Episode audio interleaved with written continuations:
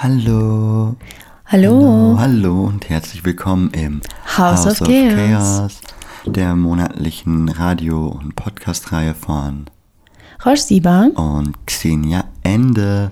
Jeden zweiten Montag des Monats um 22 Uhr im freien Senderkombinat Hamburg und im Nachhinein auf freie-radios.net und auch auf Mixcloud. Ihr müsst dann einfach House of Chaos in die Suchmaske eingeben, also H-A-U-S O-F-X-H-A-O-S und dann findet ihr alle unsere Sendungen. Ja. Ja, ich freue mich sehr, äh, heute hier zu sein, denn unser heutiges Thema ist Intersektionalität. Intersektionalität. Ja, mh, wir äh, sprechen heute über Intersektionalität. Ihr habt das Wort ja vielleicht schon mal gehört und äh, bevor ich ähm, bevor ich einsteige, nochmal auch danke für das Feedback jetzt zu unseren letzten Sendungen Transfantastisch und Alltagsrassismus in Beziehungen. Da haben wir auch viele schöne Rückmeldungen bekommen. Schreibt uns gerne weiter an xende at riseup.net. Ja, und ähm, für die heutige Sendung, ich versuche so ein bisschen jetzt gleich als erstes ähm, ein paar Sachen über Intersektionalität zu sagen. Nicht so ganz allgemein einführend, sondern, sondern direkt mit einer Perspektive, nämlich der von Patricia Hill Collins. Das ist eine schwarze Feministin, aus, äh, die wohnt in Amerika, in USA, da wohnt die. Und die hat ein Buch geschrieben, veröffentlicht 2019, das heißt Intersectionality as Critical Social Theory, also Intersektionalität als kritische Sozialtheorie. Und ich versuche ein paar Aspekte von ihr aufzugreifen, weil die, glaube ich, sehr spannend sind für unsere Diskussion dann nachher, wenn wir vielleicht auch dann versuchen, ich sag mal so ein bisschen das Alltagsverständnis, also so wie wir, wie uns das Wort Intersektionalität in Aktivismus und sozialen Bewegungen oder auch Wissenschaft und Presse begegnet, vielleicht so ein bisschen in Beziehung zu setzen zu dem, was Patricia Hill Collins schreibt. Ja, und da steige ich dann auch direkt ein. Genau, ähm, es geht um Intersektionalität und eben jetzt geht es um Patricia Hill Collins ähm, Buch Intersectionality as Critical Social Theory. Ähm, was für mich, also ich habe das Buch ähm, ganz gelesen, ich erwähne das, weil ich nicht immer alle Bücher so ganz und ausführlich lese, aber ich habe mir ja sehr viel Mühe gegeben, das Buch sehr gründlich zu lesen, was auch ähm, daran liegt, dass ich den Eindruck hatte, eben, wie schon gesagt, im Alltag, so wie mir das Wort begegnet, in politischen Kontexten, hatte ich manchmal den Eindruck, es bedeutet sehr, sehr vieles auf einmal und so richtig klar, ähm, aus welchem Theorierahmen das überhaupt kommt oder aus welchem Zusammenhang das kommt und wie wir damit jetzt sozusagen auch im deutschsprachigen Gespräch umgehen, war nicht so immer ganz klar. Deswegen fand ich es gut, ähm, mit Patricia Hill Collins äh, eine Person zu rezipieren, die schon seit Jahrzehnten dazu sozusagen ähm, zusammenführende Bücher veröffentlicht, also eben auch mit der Geschichte und Forschung über Intersektionalität verknüpft ist. Und dann dachte ich, ja, es ist eben, ne, das war mir schon bewusst, dass es aus dem Amerikanischen stammt und ähm, deswegen mal da zu gucken, okay, wie, ist, wie versteht sie das? Ähm, der erste Aspekt, genau, vielleicht doch, ohne jetzt eine allgemeine Einführung zu machen, genau, Intersektionalität. Ähm, ich versuche es manchmal mit, erstmal mit einer Übersetzung. Also Intersection ist eine Kreuzung. Und eine andere Möglichkeit für mich, das ins, äh, also das könnte also Durchkreuztheit zum Beispiel bedeuten auf Deutsch oder eben in einem bisschen anderen Bild sowas wie Schnittmenge zwischen zwei verschiedenen Achsen. Also ne, wenn man ein, wenn zwei Sachen aufeinandertreffen, haben die eine Schnittmenge. Und ja, das Wort begegnet uns also in der politischen Praxis, in der emanzipatorischen Praxis eben oft an der Stelle, wo es darum geht, Diskriminierungsformen spezifisch zu bestimmen, also genauer hinzugucken und zu sagen, von welchen Diskriminierungen ist eine bestimmte Person zum Beispiel betroffen und wie wirken die auf die ein. Und so hat Intersektionalität in diesem alltäglichen Klang eben immer direkt was von eben Antidiskriminierungskontext. Da, und Patricia Collins versucht das aber ein bisschen, sag ich mal, aufzuspannen, das Feld, und ähm, stellt, und so eben auch, erklärt sich eben auch schon der Untertitel dieses Buches, Intersektionalität als kritische Sozialtheorie. Es ist hier ganz wichtig, dass es eben einen Aspekt von Kritik braucht, um Intersektionalität mit diesem emanzipatorischen Versprechen zu verknüpfen. Also es braucht mehr als nur das Wissen darüber, dass mehrere Faktoren, die auf irgendwas einwirken, eine spezifische Qualität dieses Gegenstands ausmachen. Also, sondern eben braucht es gleichzeitig eben einen Blick auf Gesellschaft oder äh, der kritisch ist oder eine Befreiungsperspektive, eine emanzipatorische Perspektive, eine historische, eine community-basierte Perspektive. Und das finde ich, fand ich schon mal einen ganz wichtigen Einstieg. Ähm, sie versucht dann eben Intersektionalität mit, ähm, da erwähnt sie drei, ähm, drei Tendenzen, sozusagen, die sie, die sie als, ja, wie soll ich sagen, als Kontext von Intersektionalität wichtig findet, um die kritische Achse darin zu behalten. Einmal so wie es die kritische Theorie, also das, ähm, was wir auch Frankfurter Schule nennen in Deutschland, formuliert. Also da bezieht sie sich auf Horkheimer und seine Idee von Kritik, die eben immer darauf abzielt, auch ähm, Emanzipation zu erzielen, also die Unfreiheit zu thematisieren und auf eine befreite Gesellschaft hinzuwirken. Dann eben in den Cultural Studies, na, äh, wie sie zum Beispiel von Stuart Hall betrieben wurden, also den Versuch durch da spielt der Begriff der Artikulation eine große Rolle, der meint, wie artikuliere ich eigentlich was? Das heißt, mit was sage ich was? Das ist auch ein ganz interessantes Bild. Ähm, also dadurch immer auch schon nicht etwas sozusagen einfach zu sagen, ja, so ist das, sondern womit erzähle ich eigentlich was und wie bringe ich was zum Ausdruck und damit auch direkt Machtkontexte zum Ausdruck zu bringen. Und als drittes Beispiel be, ähm, bezieht sie sich auf äh, befreiungsorientierte Theorie, Bildung, gedankliche Formen, ähm, wo äh, Franz Fanon und dann eben auch in der Rezeption Jean-Paul Sartre für sie eine Rolle spielt. Insbesondere in Bezug jetzt, dass eben der Gedanke der Freiheit sein Kern ist. Also der ist gesetzt. Das ist das, was ähm, Menschen in der so in der philosophischen oder ethischen Betrachtung normative Grundlage nennen. Also da ist sozusagen ein, das ist sozusagen schon vorher klar. Also das Ziel ist die befreite Gesellschaft und dann beginnt sozusagen der Umgang mit dieser Schnittmengigkeit oder ähm, Durchkreuztheit.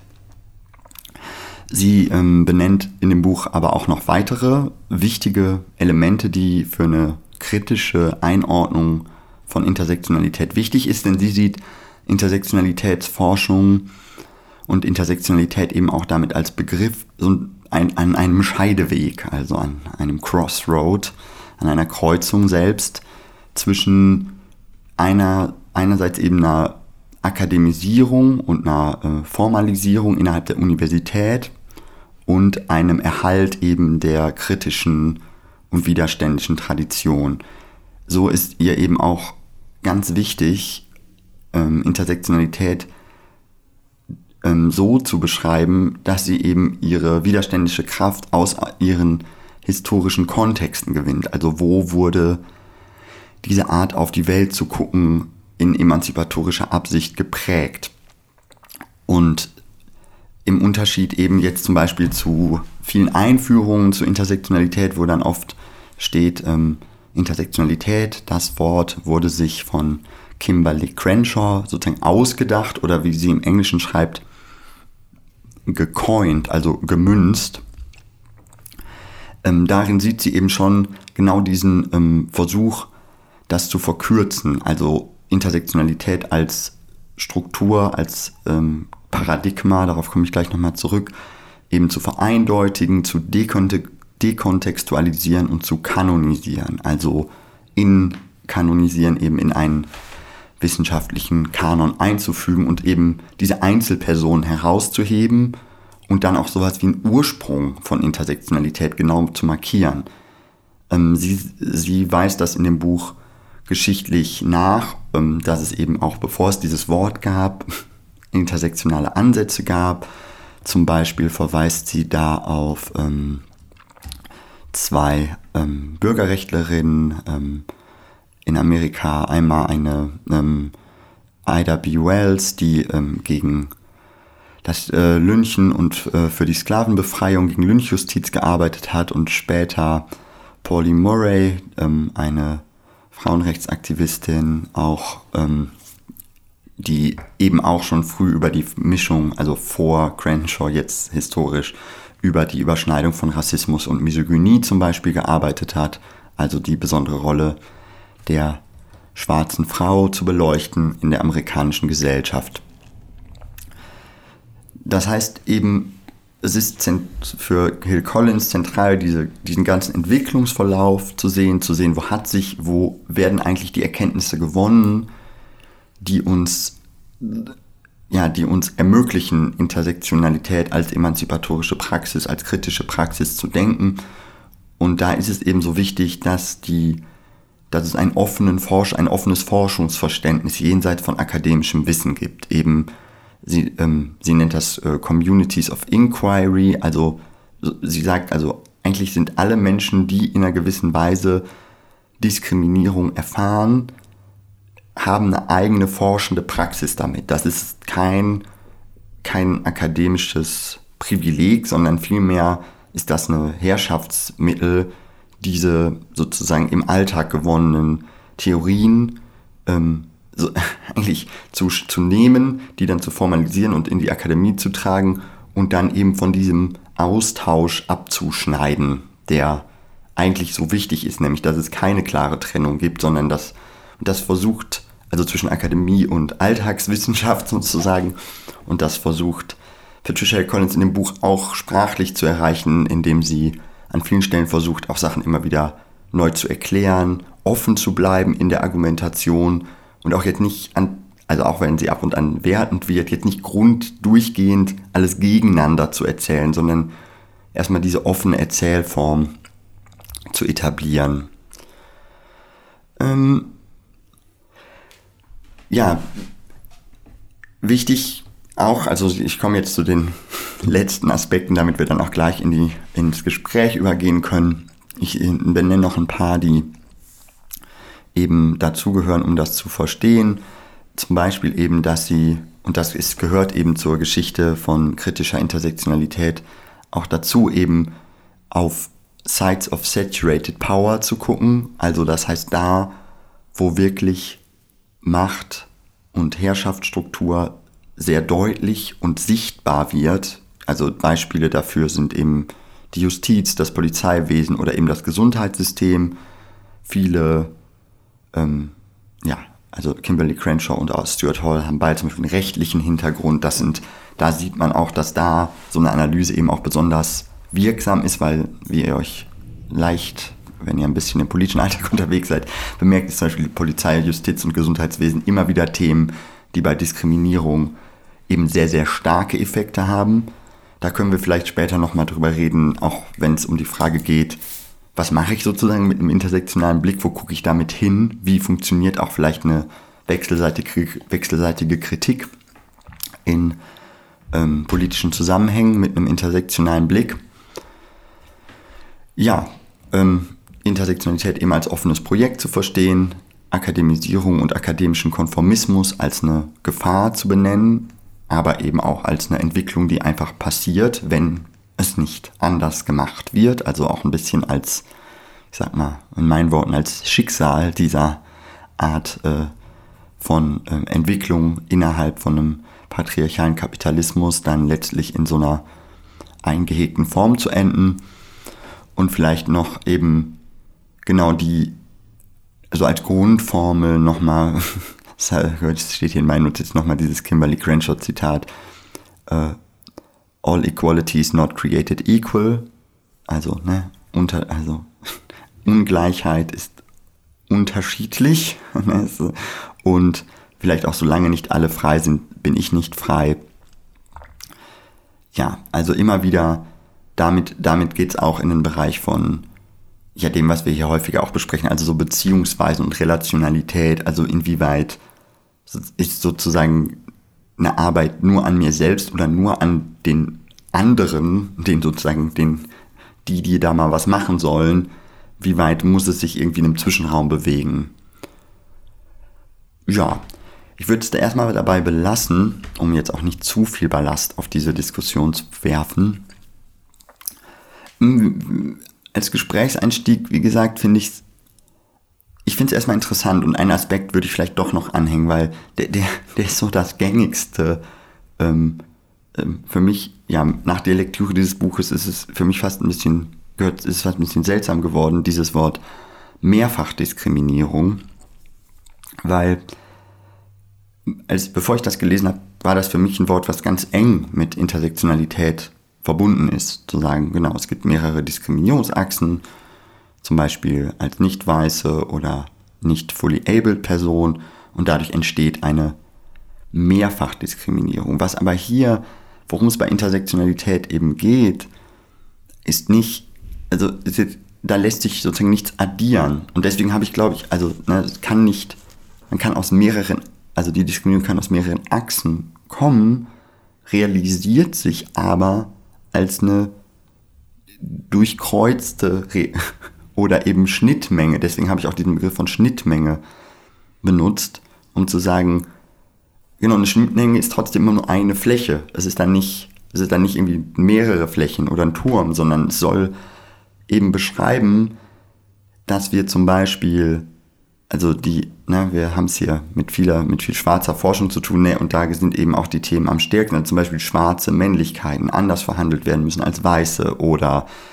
dass eben ähm, wenn man auf den Aspekt von Klasse guckt, ne, ne, wenn du in der herrschenden Klasse zum Beispiel von gewissen Diskriminierungen betroffen wirst, daraus eine andere Diskriminierung erzeugt wird. Also einen genauen Blick zu ermöglichen. Ganz deutlich wird das zum Beispiel auch in der Mischung zum Beispiel von Ableismus und Misogynie oder von, äh, von Misogynie und äh, Transerfahrung. Da, es ist eben nicht so sag ich mal, pauschal, dass dabei dann automatisch mehr Diskriminierung rauskommt, dass darüber, also ich, da müssen wir wahrscheinlich in vielen weiteren Sendungen auch noch darüber sprechen, wie genau, welche Voraussetzungen das eigentlich hat, wie über Gesellschaft gedacht wird, um das überhaupt zu verstehen, also Macht und Herrschaft, also wir haben das immer wieder hier in diesen Folgen auch erwähnt, aber das ist auch etwas, was erstmal, sage ich mal, wenn, wenn wenn man von so einem sehr subjektzentrierten Denken auskommt, also so ein bisschen nach dem Motto,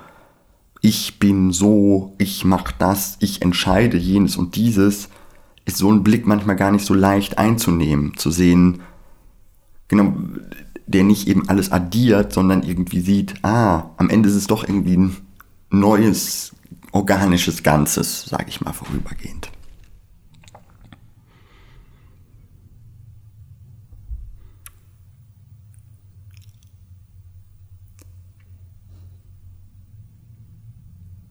Ja, und so verbinde ich dann mit Intersektionalität jetzt eher sozusagen nach der Lektüre äh, eher, also was bei mir sozusagen eher hängen geblieben ist, ist, dass es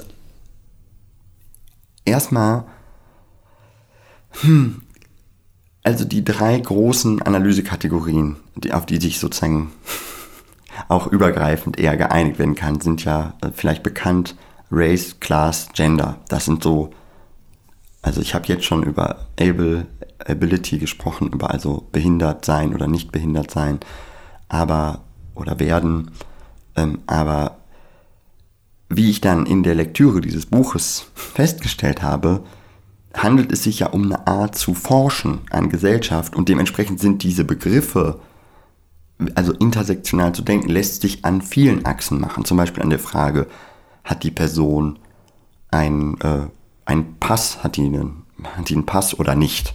Oder hat die, es könnten auch ganz andere Faktoren sein, also wie ihr vielleicht euch aus, jetzt so, wenn ihr so ein bisschen Sozialforschung kennt, also wenn Leute jetzt sagen, genau, Personen, die zum Beispiel gerne Spinat essen, ich mache es jetzt mal extra banal, damit wir ein bisschen vom Diskriminierungskontext kurz mal abheben, ne, die gerne Spinat essen und gerne Fernsehen gucken, die untersuche ich jetzt.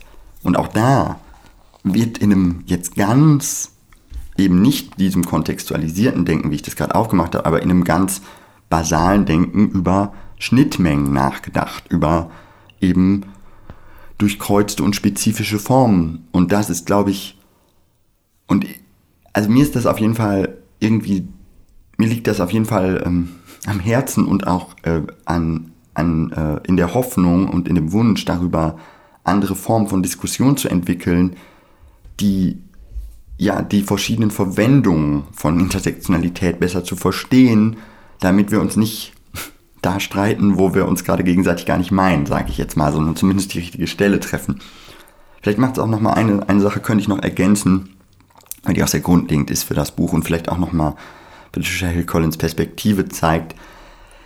Sie unterscheidet eben zwischen drei Arten, Intersektionalität zu verwenden und die finde ich eigentlich auch interessant, weil sie die auch alle wertschätzend vorträgt. In der ersten, in dem ersten Verwendung geht es eben um dieses, um das Bild und die Metapher das ist ja eben schon in dem Wort Intersection schon drin, schon das ist ein Bild und eine Metapher. Gibt auch noch Metapherntheorie, reden wir heute nicht drüber. Ähm, und es gibt aber eben auch andere Metaphern. Also sie schreibt eigentlich darüber, wie eine Metapher, ein Bild, einem eine Möglichkeit gibt, über Sachen zu denken. Und eben die Kreuzung gibt einem eine Möglichkeit, gewisse Sachen zu sehen. Zum Beispiel, wie ich jetzt äh, Zum Beispiel kann man sagen, wenn ich in der Mitte von einer Kreuzung stehe, statt am Rand, dann werde ich vielleicht schneller angefahren. Oder wenn, also ich kann mich in dem Bild bewegen. Und ähm, um zu zeigen, dass das aber nur eine von vielen Möglichkeiten ist, über sozusagen Schnittmengigkeit als Bild nachzudenken, führt sie dann eben auch die äh, Borderland-Metapher von äh, Gloria Ansaldúa ein, eine südamerikanische, also insbesondere ja, an der, die sich viel mit der Grenze zwischen Amerika und Mexiko beschäftigt hat in der Forschung und auch im Leben, also genau, nochmal eine eigene Geschichte, ähm, da genau da zu zeigen, genau, es gibt verschiedene Bilder, die meinen aber, ne, die erzeugen anderes Wissen. Also in einem gewissen Bild zu denken, erzeugt andere Möglichkeiten darüber nachzudenken. Also ein Grenzgebiet zum Beispiel, in dem es eine Grenze gibt, in der ich mich sozusagen zu einer Grenze hin und wieder weg bewegen kann. Ne? Also eher so ein, wie so eine Fläche, in der es gewisse Abstufungen von Nähe und Ferne zur Grenze und Gefahr und Sicherheit und so weiter gibt. Das ist ein anderes Bild für Diskriminierung und äh, Lebensgefahr in dem Fall auch als eben äh, Kreuzung.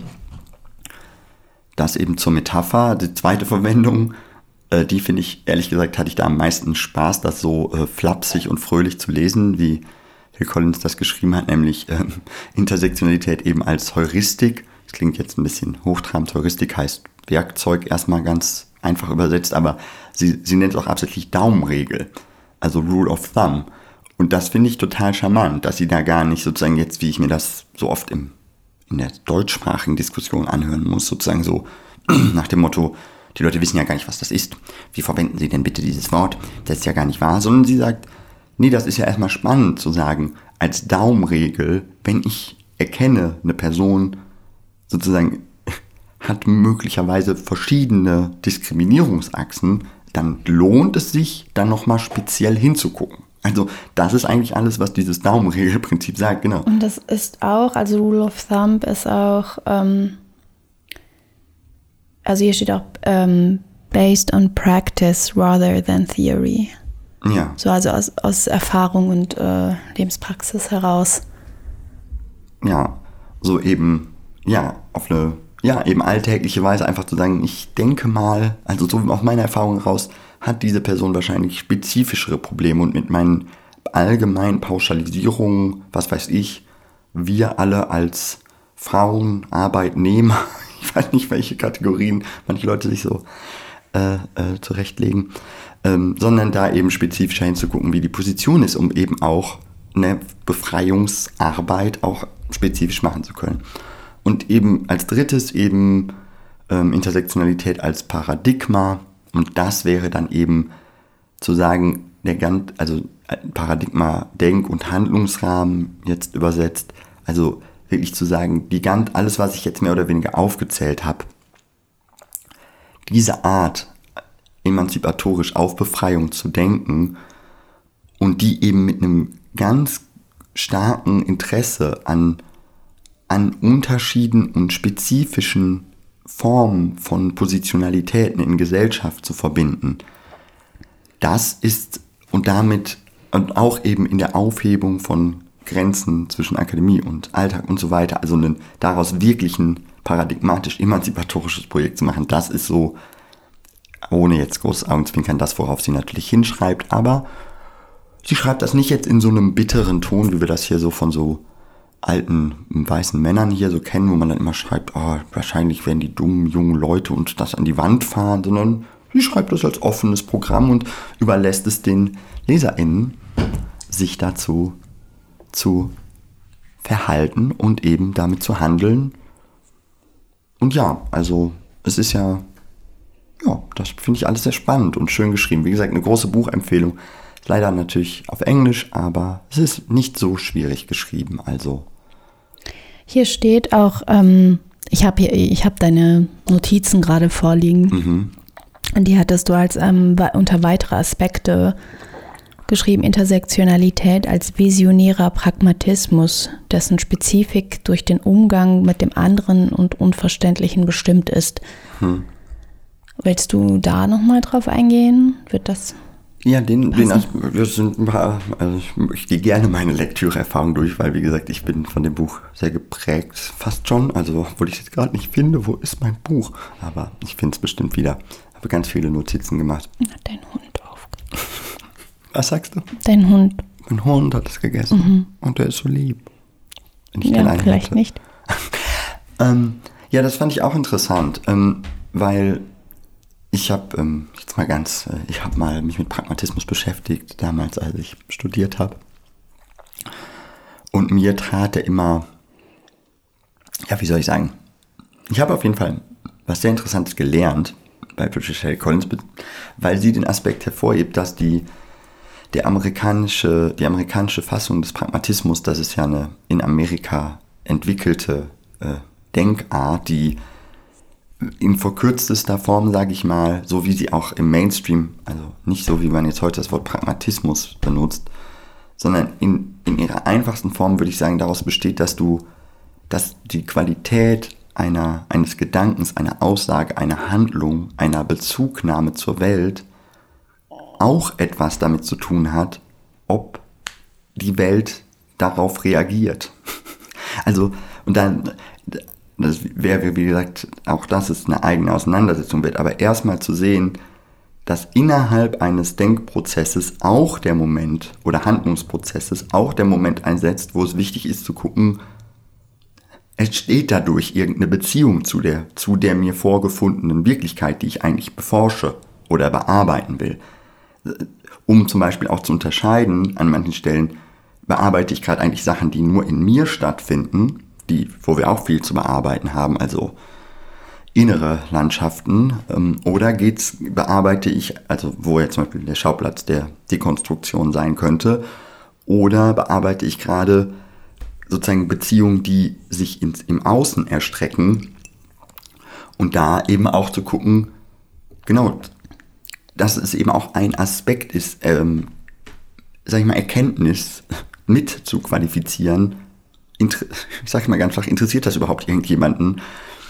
Und was daran ganz interessant ist, dass ähm, eben Patricia Collins in Bezug auch auf andere AutorInnen zeigen will, ähm, dass diese Fassung des Pragmatismus eben viel entwickelt wurde in der Begegnung von amerikanischen Siedlern und der indigenen Bevölkerung in Amerika, also den First Nations, den Menschen, die da eben, genau, die da nicht entdeckt wurden.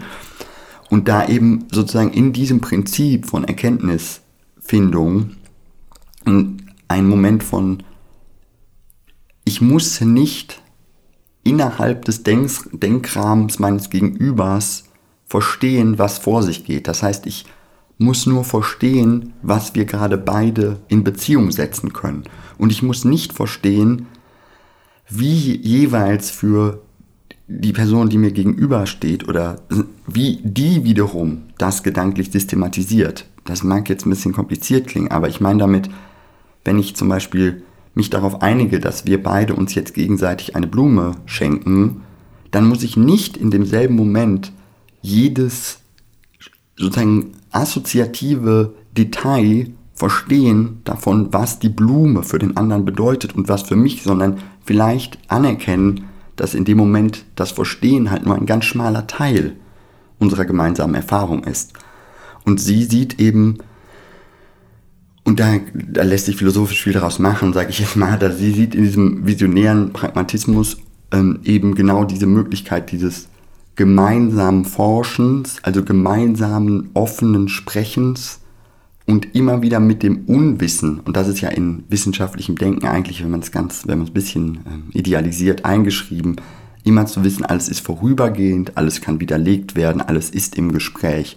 Und diese offene Haltung und diesen Umgang mit dem Unbekannten verortet sie eben in dem, was sie visionären Pragmatismus nennt. Und das sieht sie eben auch als theoretische Grundlage eigentlich für das, wie sie weiter Theorie und Praxis machen will. Ja. Ein bisschen lange Antwort vielleicht, aber. Nee, aber das war doch ja. hilfreich.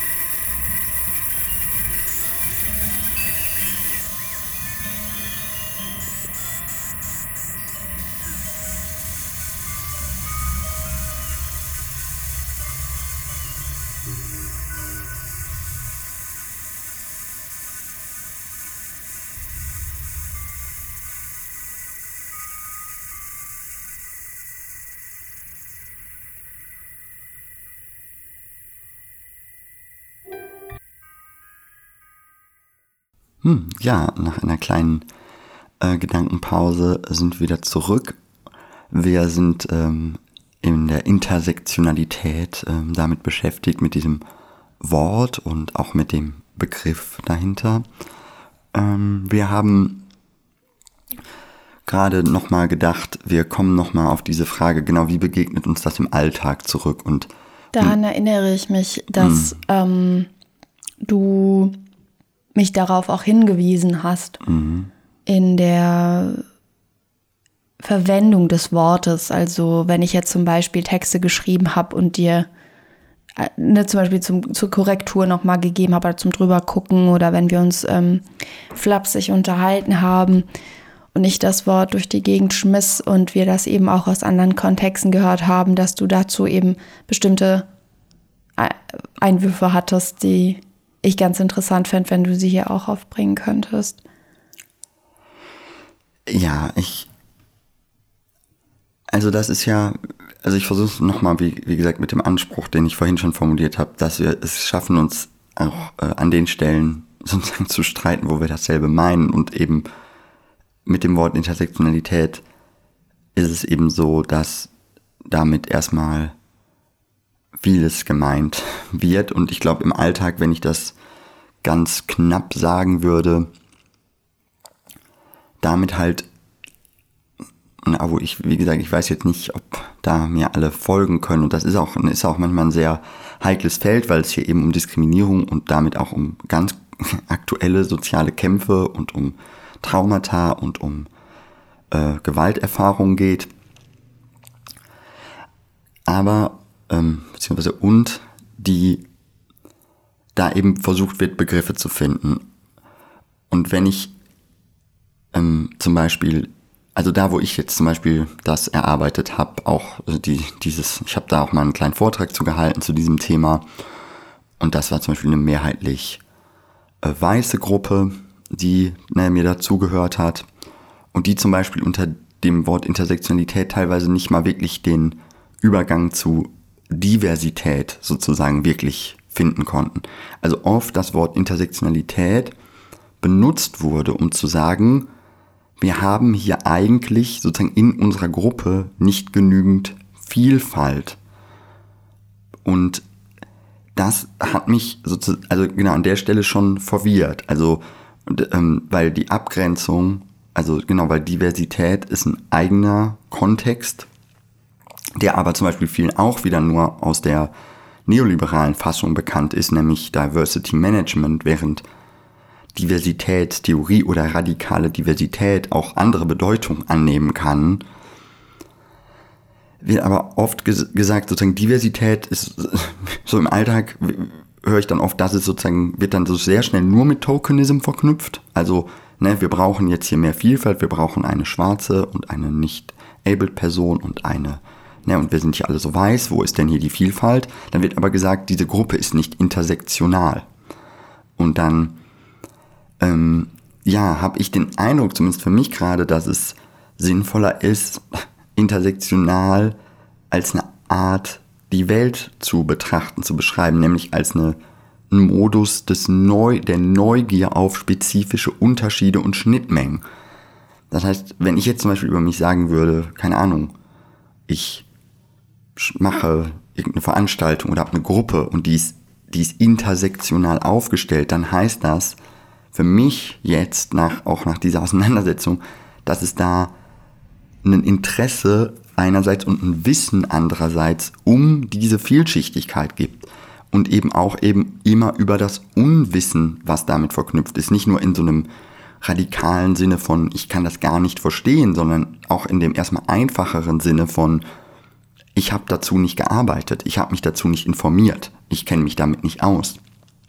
Und das ist aber trotzdem eine intersektionale Haltung anzunehmen. Das finde ich zum Beispiel etwas, was ich jetzt intersektional nennen würde, weil ähm, jetzt eben aus meiner Erfahrung in eben so weißen Gruppen es halt immer eher schnell um eine Projektion nach außen geht, um dieses, genau, äh, können wir nicht hier andere Leute reinholen, anstatt die immer wieder viel wichtige Frage zu stellen, können wir uns nicht selber, also kann ich mich nicht interessierter und ausgiebiger mit den Themen beschäftigen.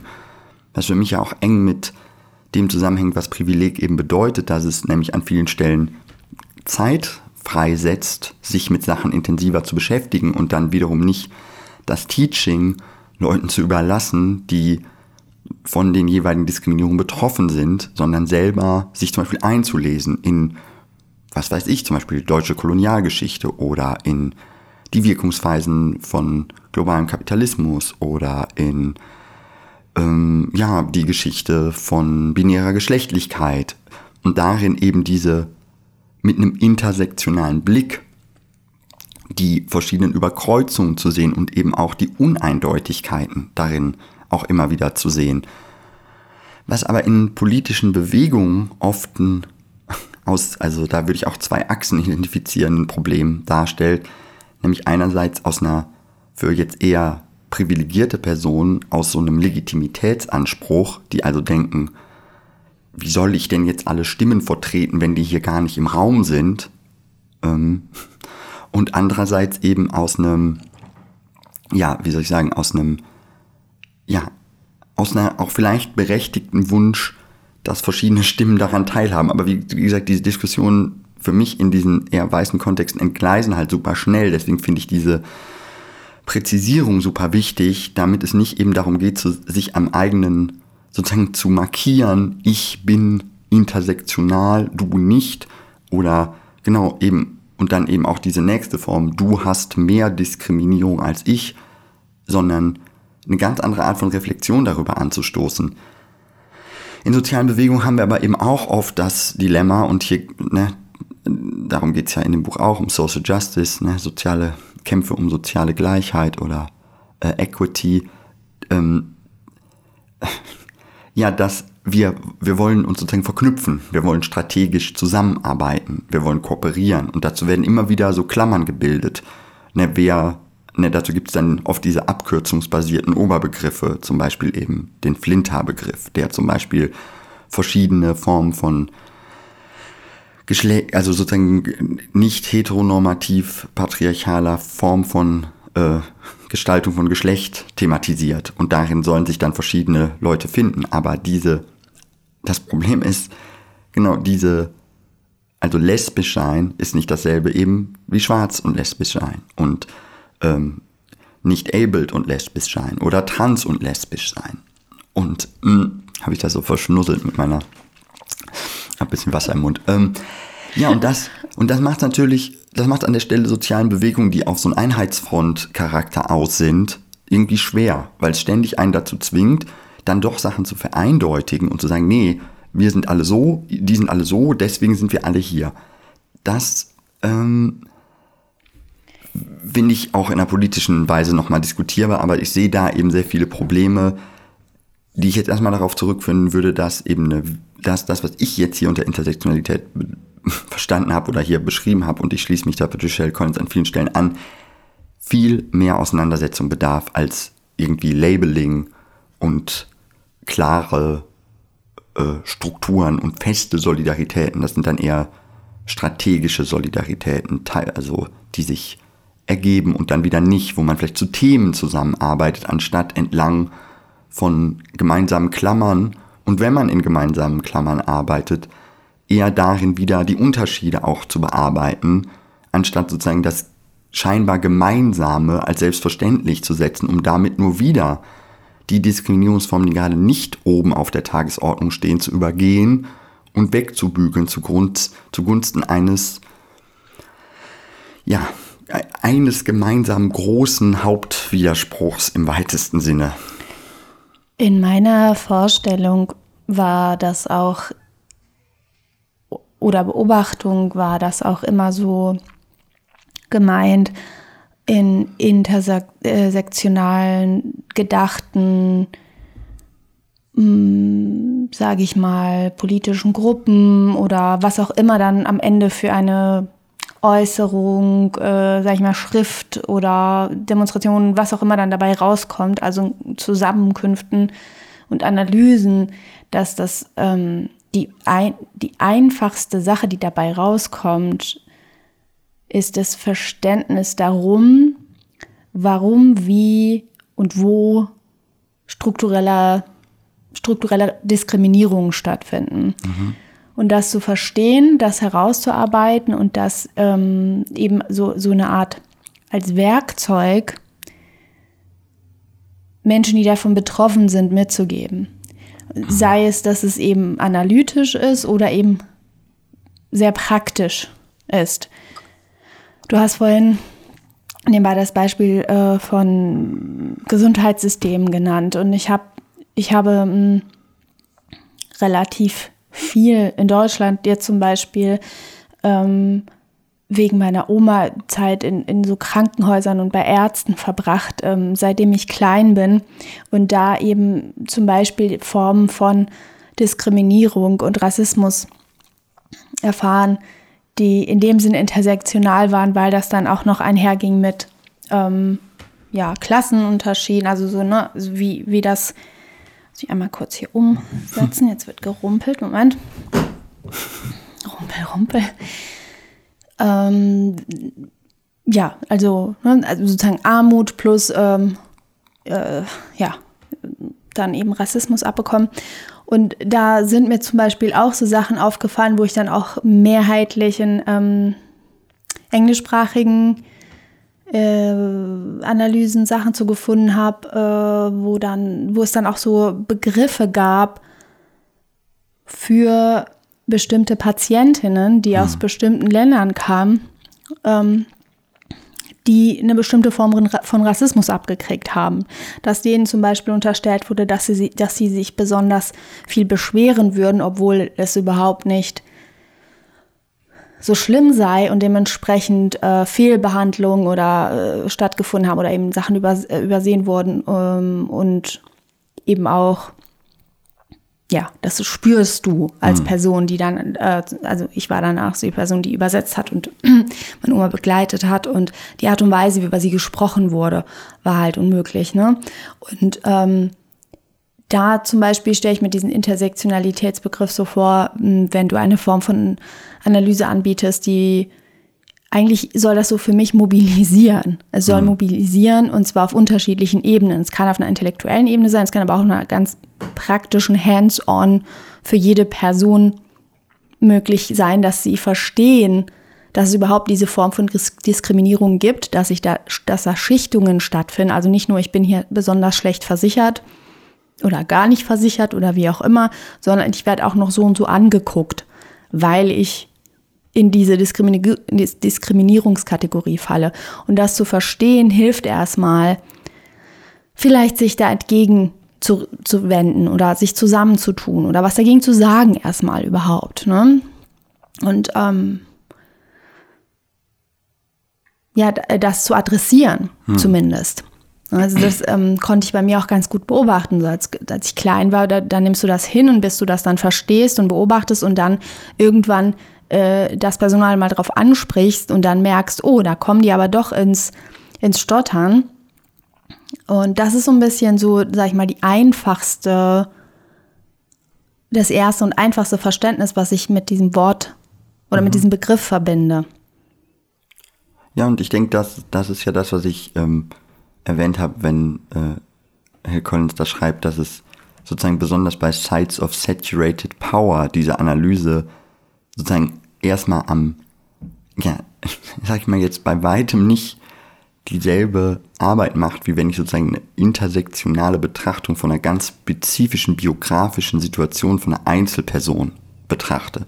Wenn ich das intersektional betrachte, lande ich bei so vielen determinierenden Faktoren, dass, dass eine umfassende, sag ich mal, Analyse der Biografie von einer Person teilweise irgendwann daran enden kann, zu sagen, ja, zu sagen, ja, ist halt so gekommen, wie es kommen musste, sozusagen letztlich, wenn man alles weiß, was hat eine Biografie determiniert, dann ergibt sich daraus was anderes. Aber wenn wir auf Institutionen gucken, und das glaube ich, das ist mir auch, glaube ich, also was heißt glaube ich, das ist mir, wäre auch ein Schwerpunkt dessen, was ich hier gerne mitgeben würde, zu sagen, eine Institution sozusagen ähm, die, die sozusagen Intersektionalität nicht mitbedenkt, die selber das nicht sieht als Schema, sondern versucht eben einheitlich entlang vielleicht sogar einfacher Antidiskriminierungskategorien zu arbeiten.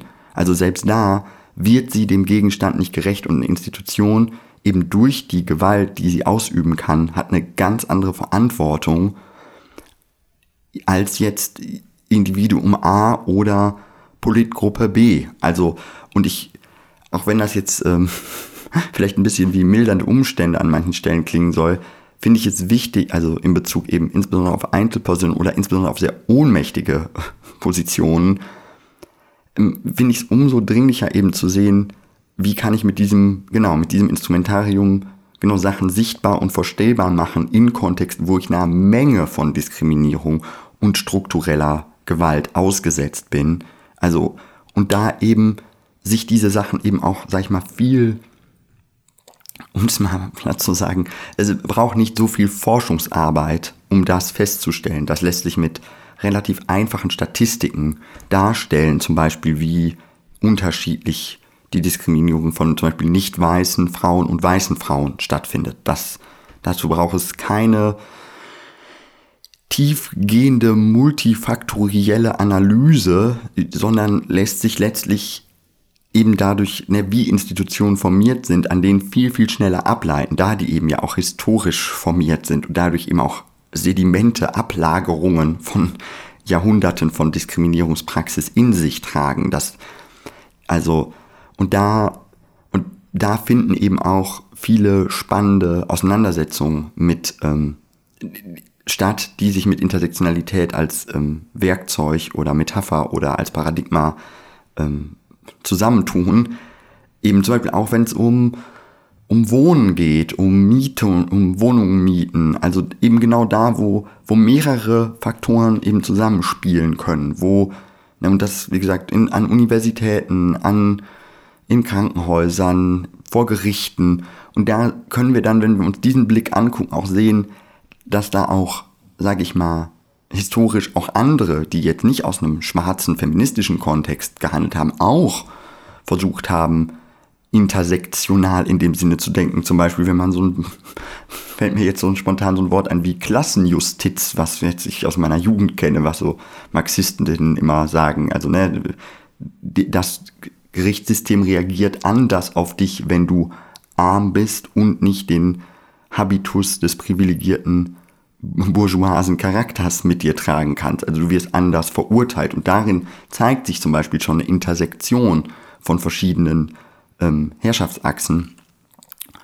Ja, und also das vielleicht auch, vielleicht, das ist eben auch das, vielleicht um es auch ein bisschen jetzt einzurappen, ähm, um das nochmal ganz deutlich zu machen, auch Menschen, die nichts mit sozialer, mit Social Justice, mit Emanzipation zu tun haben, können sich verschiedenen, mit verschiedenen Analysekategorien gucken, zum Beispiel auch um, um böse Sachen zu machen, sagen wir mal auch um faschistische Programme umzusetzen, weil das geht erstmal ohne das, was ich anfangs normative Grundlage genannt hat oder Befreiungsperspektive oder kritischen Ansatz, kann ich eben auch zum Beispiel in einer, was weiß ich, in einer Marktforschung intersektional analysieren, welche Kunde, welche Kundin kann ich besser über den Tisch ziehen als andere.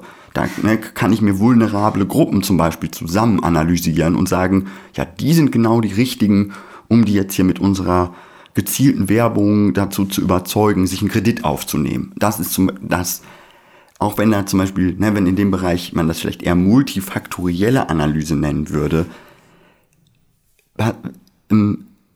soll das nur zeigen, was ich hier gerade sage, dass wenn wir eben, dass wir Intersektionalität und das eben jetzt auch nochmal ganz speziell, auch jetzt sozusagen hier in diesen Grenzen, in diesem Verwaltungsbereich in Deutschland, eben auch hier in die Analyse rein müssen, also ganz akut in ne, das, was für Diskriminierungen finden eigentlich bei uns statt, an welchen Achsen, also und die sind möglicherweise anders, ne, die sind teilweise dieselben, die sind teilweise anders, aber da spielt das Storytelling und die Geschichte und die Eingeschriebenheit von historischen Traditionen eben eine große Rolle. Das ist nicht, ne, und, und auch den Gedanken zu sehen, dass Diskriminierung und Privileg auch innerhalb von einer Gesellschaft kontextgebunden ist, nämlich ob ich jetzt gerade eben an der Site of Saturated Power, also vor Gericht sitze oder zum Beispiel in meinem Szenekiez durch die Gegend laufe, sich ganz andere Diskriminierungsmuster abbilden. Das heißt eben damit auch gefragt, also auch deswegen habe ich vorhin gemeint, das erfordert auch manchmal ein anderes Denken über Subjektivität und Gesellschaft, um das überhaupt einbinden zu können, weil letztlich ist es nicht eine Eigenschaft von mir, ein Privileg, sondern es ist, eine, es ist eine Beziehung von mir zu einer gewissen Art, wie die Welt mich wahrnimmt und wie ich die wahrnehme. Es findet in einem Zwischenraum statt und der verändert sich eben, wenn ich mich bewege. Und Privilegien sind eben sehr vielfältig determiniert und ähm, ich glaube, deswegen würde ich damit abschließen, für mich so wieder diesen Aufruf, ähm, und auch mein, erstmal mein, eben mein Lob und mein, meine Unterstützung an alle, die genau diese, dieses in Bewegung bleiben wollen und diese Kämpfe dynamisch und in den Prozess bringen wollen und genau die an kleinsten Stellen beginnen wollen, im Alltag oder eben an der Stelle, wo man auch immer gerade in der Gesellschaft ist.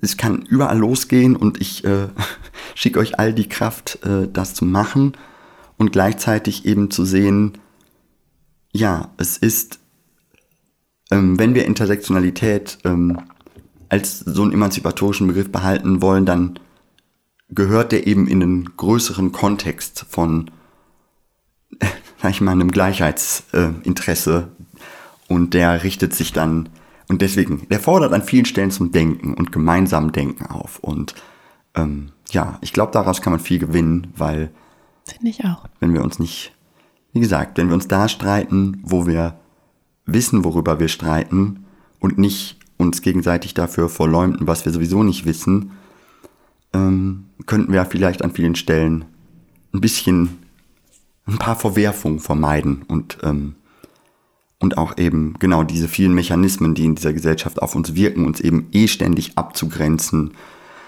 gegeneinander zu setzen, die eben mitzureflektieren und deswegen auch nochmal diese Emphase auf dieses, das zieht sich ja bei uns durch, auf diese, dieses, das Wissen um das Nichtwissen, das Unverstandene und damit einen Umgang zu finden und nicht zu versuchen, das Leben so zu führen, als sei man gegen das Leben versichert.